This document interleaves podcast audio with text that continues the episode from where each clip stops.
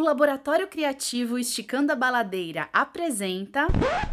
Professor, você trabalha ou só dá aula? Ah, vá, é mesmo? Tá me tirando? Vê que loucura, que doença, né? Uma pessoa escolher ganhar menos por amar fazer aquilo que faz, né? Eu sou burro.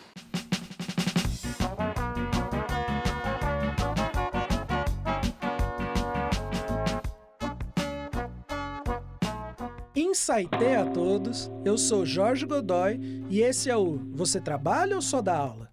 Um podcast sobre educação e criatividade feito por um designer que virou professor sem nunca ter estudado para isso, até agora.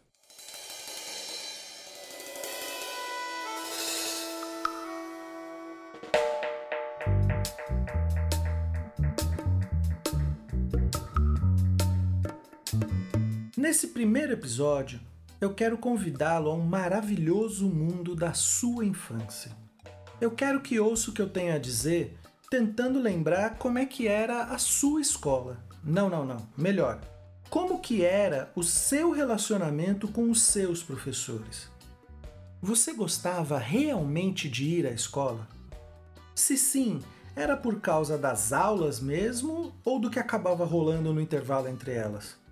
Você lembra de algum momento em que se sentiu verdadeiramente feliz por estar aprendendo algo na escola?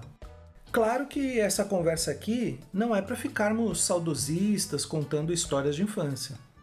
Quer dizer, se quiser até pode, mas eu acho que será um exercício bem interessante relembrar o seu processo de escolarização com um olhar um pouco mais crítico, para que, quem sabe, no meio de todo esse caminho aqui, nós consigamos encontrar algumas pistas que irão me ajudar a diminuir aquela angústia, aquela lá. Lembra aquela que eu falei no, no episódio passado? Por que, que os nossos jovens não fazem a menor ideia de como lidar com a sua criatividade? Para tentar resolver isso, eu pensei que primeiro precisava entender como foi que eles chegaram a esse ponto. E ao lembrar da minha escola, talvez consiga perceber como que foi a deles e de que forma isso pode ter bloqueado as suas relações com a própria criatividade. Nesse exercício, eu gostaria de lembrá-lo que às vezes a nossa memória nos trai. Boa parte do que lembramos é construído pelos relatos dos que viveram aquele momento junto contigo, além das emoções que você mesmo sentiu naquela hora. E tá tudo bem, sabe? O que eu quero dizer aqui é que não é porque você tem boas lembranças da sua escola que tudo que rolou por lá foi o máximo. E nem o contrário. Experiências traumáticas na escola podem ter muito mais a ver com outros alunos, com um momento específico da sua família, uma crise no país, do que necessariamente a escola falhando. Por isso, dois alunos que estudaram na mesma sala podem ter visões completamente diferentes da mesma escola.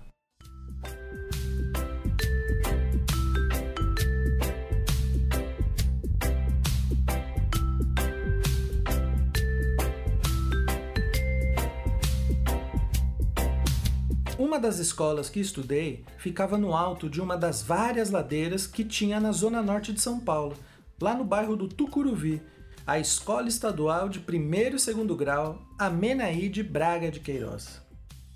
Todos os colegas da minha rua estudavam lá. E por isso, estar lá era uma das grandes vitórias que tinha conseguido com os meus pais. Até a era Collor, os meus pais conseguiram me colocar, né, me manter em escolas particulares. Mas quando eu cheguei na minha quinta série, o meu pai me chamou para conversar e disse que eu sairia daquela escola e que eu tava para ir para uma escola pública, mas que era para eu ficar tranquilo que para compensar ele iria me colocar no judô. E eu confesso não ter entendido muito bem a relação, mas foi só entrar nessa nova escola que logo eu entendi.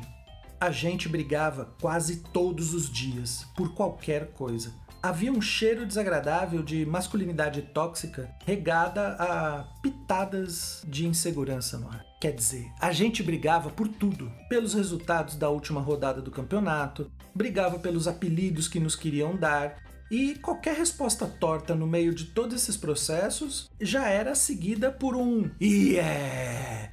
que seria o equivalente ao briga, briga, briga de outras partes do país ou ao famoso Yay! aqui Ceará. Sempre que podíamos, a gente cabulava a aula para jogar bola ou até mesmo fugia. Pensando bem, é, já é um pouco absurdo ter um muro na escola, né? Mas não era só um muro, não. Tinham grades, lanças e até arame farpado. Era muito arriscado fugir, a ponto de existirem várias lendas de alunos antigos que tentaram pular o muro e acabaram morrendo fincado nas lanças. Bizarro mesmo, sabe? Nós tínhamos, em alguma medida, até carcereiros, que eram as bedels. Nossos momentos de maior alegria eram os intervalos das aulas. Mas não era tudo isso não, sabe? Eram só cinco minutos quando a gente conseguia sair da sala de aula e ia correndo para a sala do lado, conversar com os amigos, acabava brigando com um ou outro, fazia corrida de carteira jogando ela pelas escadas e a gente saía correndo quando percebia que o professor estava chegando para logo entrar na sala e não tomar bronca. Eu confesso não me lembrar muito bem das aulas em si. E olha, dos professores que eu lembro, lembro mais pelas brigas que outros alunos tiveram com eles do que pelas suas aulas em si. E o que eu bem lembro era da alegria de quando qualquer um deles faltava, porque a nossa inspetora liberava a quadra para ficarmos jogando bola na aula vaga. Era o equivalente ao nosso banho de sol. Quando o último sinal tocava, a gente saía correndo, que nem um bando de maluco, como se a gente estivesse fugindo do asilo Arkham, assim, era impressionante. Olha, só de lembrar aqui, eu percebo que por pelo menos quatro anos da minha vida eu vivi mais em um espaço de contenção que de aprendizado. E olha que das escolas do bairro, aquela lá era uma das melhores.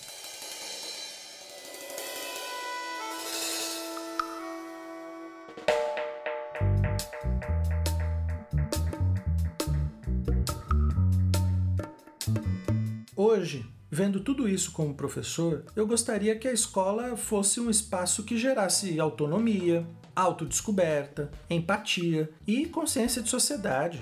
Mas algo disso me foi ensinado por lá? Se foi, olha, como muitas outras coisas que eu vi por lá, acabei esquecendo.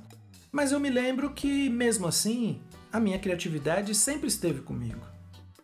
Ao criar apelidos, ao jogar truco, jogar bafo, jogar bola. Percebe? Minha criatividade se desenvolveu nas brincadeiras no brincar. Talvez para que eu não apanhasse dos meus colegas e ainda assim fosse considerado um bom aluno para boa parte dos professores, eu tenha aprendido intuitivamente a lidar e até mesmo a manipular essas várias vontades que ficavam exigindo que eu fosse de determinada forma. E isso acabou até me rendendo um apelido que é usado até hoje pelos meus colegas de sala e de rua: nerd. E não era em tom de ofensa, assim, sabe? Pô, você foi mó nerd agora. Não, não. Era uma alcunha. Do tipo, ei, não escolhe o nerd não, que ele é do meu time, hein? a gente dá risada hoje, porque se algum deles chega agora e me chama de nerd, eu posso mandar ele a merda e foda-se, sabe? Ou eu também posso agradecer o elogio, tanto faz. Isso não me afeta em nada. Mas na época, Ser considerado nerd era algo próximo a ser, sei lá, coach nos dias de hoje, sabe? Destruir completamente as suas chances com o sexo oposto e com a galera da quebrada. Mas o que é legal é que, mesmo assim, eu lembro de ser sempre procurado pelos amigos quando a coisa apertava em casa, quando as dúvidas sobre a vida gritavam um pouco mais alto do que a torcida organizada que a gente fazia parte, ou quando eles precisavam de ajuda na escola. E dessa época eu tenho poucos amigos até hoje, mas assim como eu, eu considero a todos eles sobreviventes.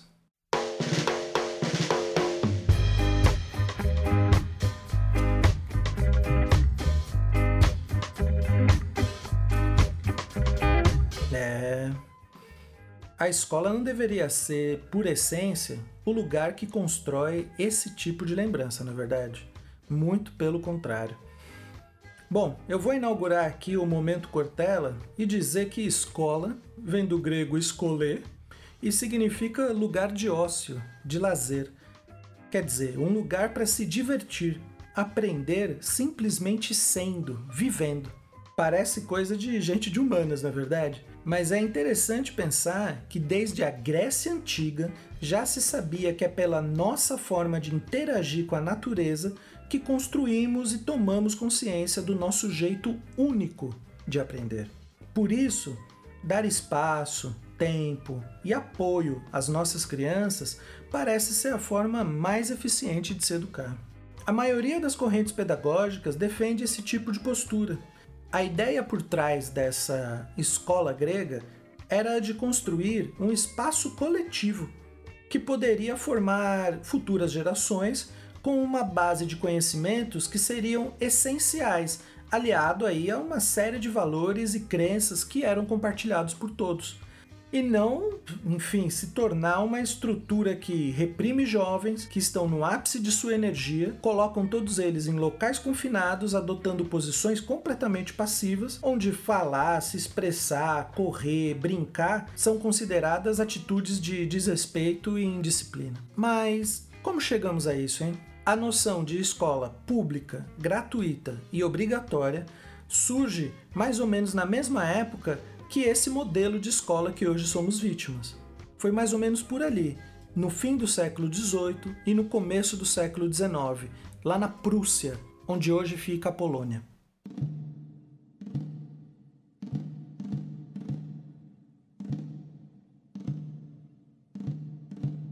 Era uma época muito conturbada, onde o Iluminismo e a Revolução Francesa estavam inspirando revoltas populares em diversos países. Alguns monarcas absolutistas perceberam que, se não quisessem o mesmo destino dos reis franceses, precisariam abrir mão de alguns caprichos. E aí, alguns deles se entreolharam e pensaram assim: e se a gente falasse que nós somos déspotas esclarecidos?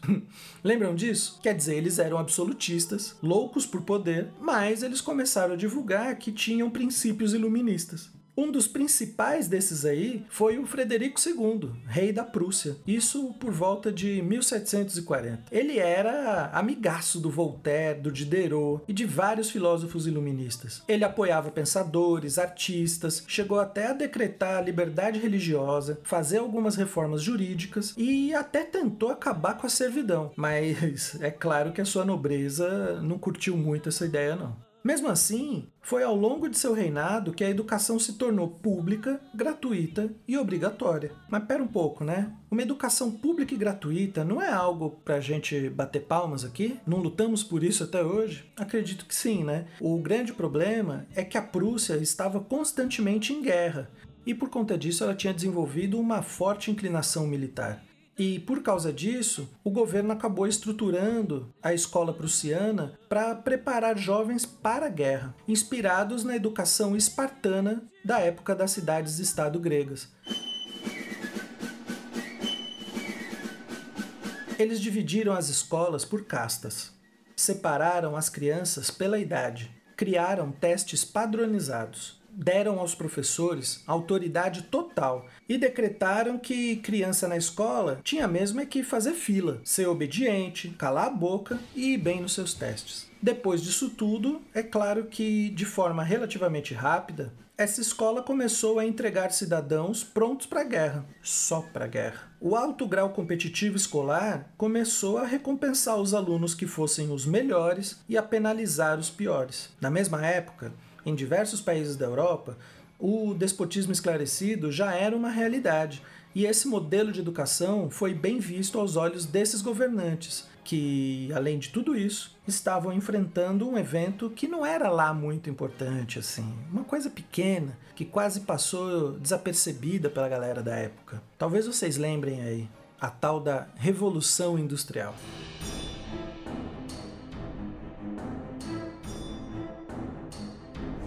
Eu acho que você já viu nas aulas de história do seu colégio algumas fotos de criança trabalhando em túneis de carvão com jornadas de 12 a 14 horas diárias de trabalho. Nessa época, ninguém estava muito interessado em uma sociedade justa ou equilibrada.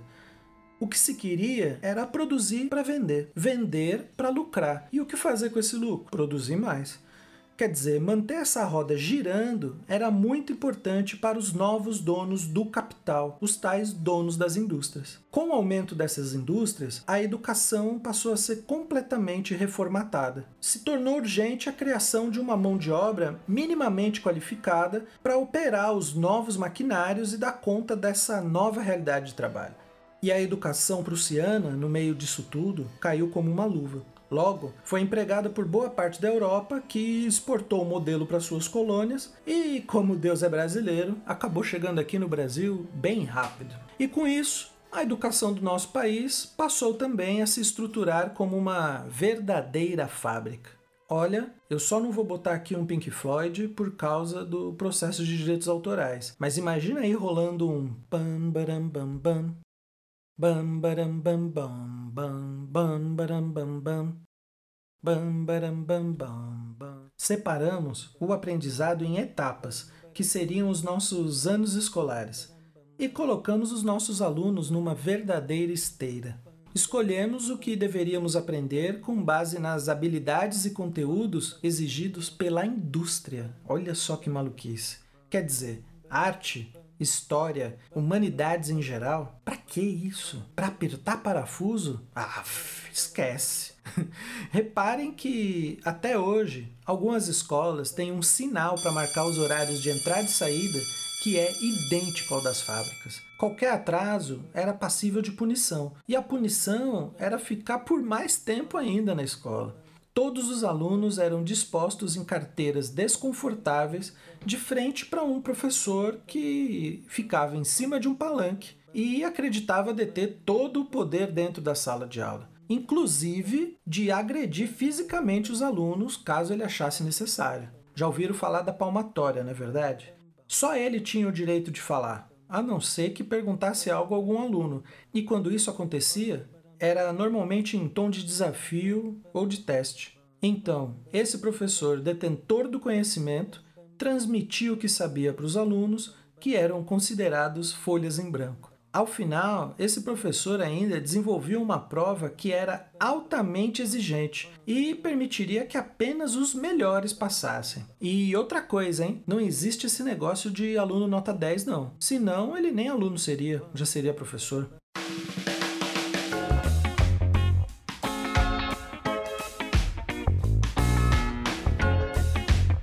Tem até uma piada que é bem comum nas escolas, que a palavra aluno vem do grego a, de sem, e luno, de luz. Quer dizer, supostamente, a palavra aluno quer dizer ser sem luz. o professor, bom, esse não. Esse é o que leva a luz do conhecimento, que ilumina as trevas da ignorância. Confesso que eu fico muito impressionado com esse tipo de pensamento e ainda mais quando ele sai da boca de professores, que em boa parte das vezes estão só brincando ou desabafando um dia ruim, mas olha, a sala dos professores pode se mostrar muitas vezes um território bem pantanoso. O pior de tudo, gente, é que aluno nem quer dizer isso não. Aluno vem do latim, alumnus, que quer dizer lactente, aquele que está crescendo e sendo nutrido. Vamos combinar que aí faz muito mais sentido com aquela definição de escolher que vimos anteriormente, não é mesmo? Bom, já deu para entender, né, que tudo isso vem sendo construído desde o fim do século XVIII. E com toda essa carga histórica pesando na nossa escola, eu arrisco dizer, sem medo nenhum de errar, que desde pequenos não fomos incentivados a sermos de jeito nenhum criativos na escola. Muito pelo contrário.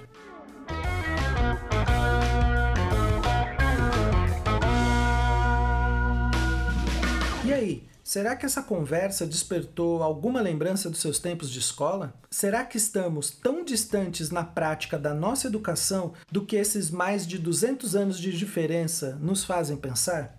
Um autor que me incentivou por suas obras a repensar a educação que estamos inseridos é o Sir Ken Robinson, um senhor altamente simpático, dono da palestra do TED Talks mais vista de todos os tempos. Ele tem quase 65 milhões de visualizações. A palestra se chama Será que as escolas matam a criatividade? E foi responsável por me inspirar esse episódio e até mesmo você trabalha. Nessa palestra, Ken Robinson afirma que uma escola criativa precisa ao menos ter em sua estrutura pessoas capazes de reconhecer aptidões. E para isso, devem normalizar em todas as suas etapas o erro e ensinar que o erro faz parte de qualquer processo criativo. Essa ideia foi perdida com o modelo prussiano de educação, até porque o seu erro faz você reprovar. E esse não seria um dos maiores traumas que os nossos jovens sofrem? perder o ano, ir mal na prova, passar ou não no vestibular. Percebem? Algo que precisa ser normalizado, na verdade foi jogado completamente para o outro extremo. Algo que precisa ser normalizado, na verdade foi jogado completamente para o outro extremo, como se fosse uma situação de vida ou morte. Ou passa de ano ou não passa, ou entra no vestibular, ou a sua vida será um inferno. Robinson afirma categoricamente que estamos matando na raiz a maior esperança do nosso mundo, que é a criatividade das nossas crianças. E eu acho que ele está certo. Eu lembro que uma vez escrevi uma redação com três tipos de letras diferentes. Eu acabei escrevendo com a letra manuscrita, com a letra bastão e com a letra de forma. A minha professora da época aparentemente achou aquilo algo bem problemático e chamou a minha mãe na escola e pediu que ela me levasse a um psicólogo. Afinal de contas, ou eu teria alguma dificuldade de concentração ou até mesmo algo pior, né? Quando minha mãe veio me perguntar o porquê eu tinha feito aquilo, eu expliquei que eu trocava as letras porque eu enjoava de escrever com a mesma letra o texto todo e eu aproveitava para praticar os desenhos diferentes. Fico aqui pensando que talvez essas formas de encontrar conexões entre assuntos e realidades que aparentemente não poderiam ser misturados tenham sido o embrião desse meu pensamento de professor e até mesmo da ideia do pensamento esticado do laboratório criativo do Esticano. O que, vocês acham disso, gente? O pior de tudo é que hoje eu desenho e ensino a desenhar letras. E inclusive eu tô ganhando para isso, viu? Quer dizer, essa professora, bom, deixa para lá. Einstein diz que é um milagre a curiosidade sobreviver à educação formal. Pensando agora, como será que a minha criatividade sobreviveu à minha escola? Será que a criatividade dos meus alunos também sobreviveu? Bom, pelo que eu me lembre, eu sempre gostei muito de ler, de jogar videogame, de desenhar e de estudar. Mas eu também sempre conversei muito com pessoas mais velhas e me acostumei a pensar demais. Eu ficava imaginando os perfis das pessoas e sempre tentei escolher o que falar conforme a pessoa que vinha conversar comigo. Talvez então o meu repertório tenha salvado a minha criatividade, mas esse lance de repertório já é conversa para o nosso próximo episódio.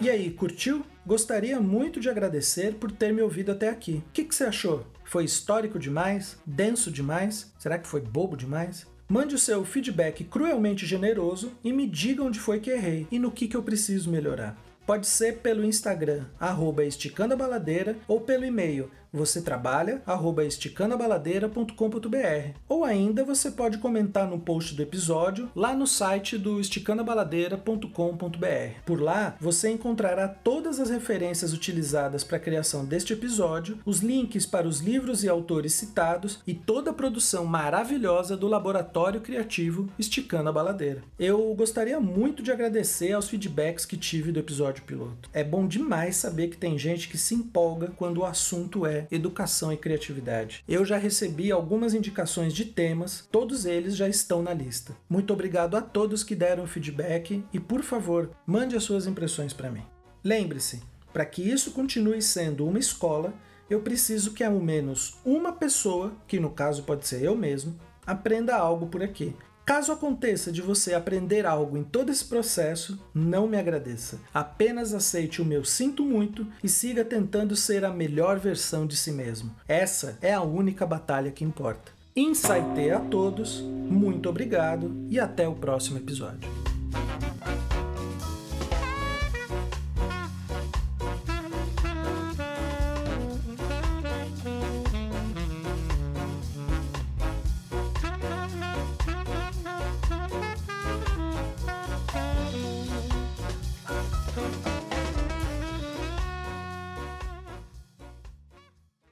Covid-19, mais conhecido como coronavírus, se espalhou pelo mundo. Existem algumas maneiras de ajudar a diminuir a propagação desta doença respiratória. Lave as mãos, evite tocar no rosto, incluindo boca, nariz e olhos, e quando for tossir ou espirrar, faça usando o cotovelo. Monitore caso apareça algum sintoma e ligue para o Disque Saúde 136 em caso de dúvidas. Fique em casa e longe de outras pessoas contaminadas, exceto para prover cuidados médicos. Limpe e desinfete as superfícies de toque constante. Visite o site do Ministério da Saúde, coronavírus.saude.gov.br. Obrigado. Produzido pelo Coletivo Podcast, uma iniciativa ABPOD de colaboração coletiva. Este é um podcast do Laboratório Criativo Esticando a Baladeira. Saiba mais em esticandoabaladeira.com.br. Siga o Esticando nas redes sociais. Todos os links estão no post deste episódio.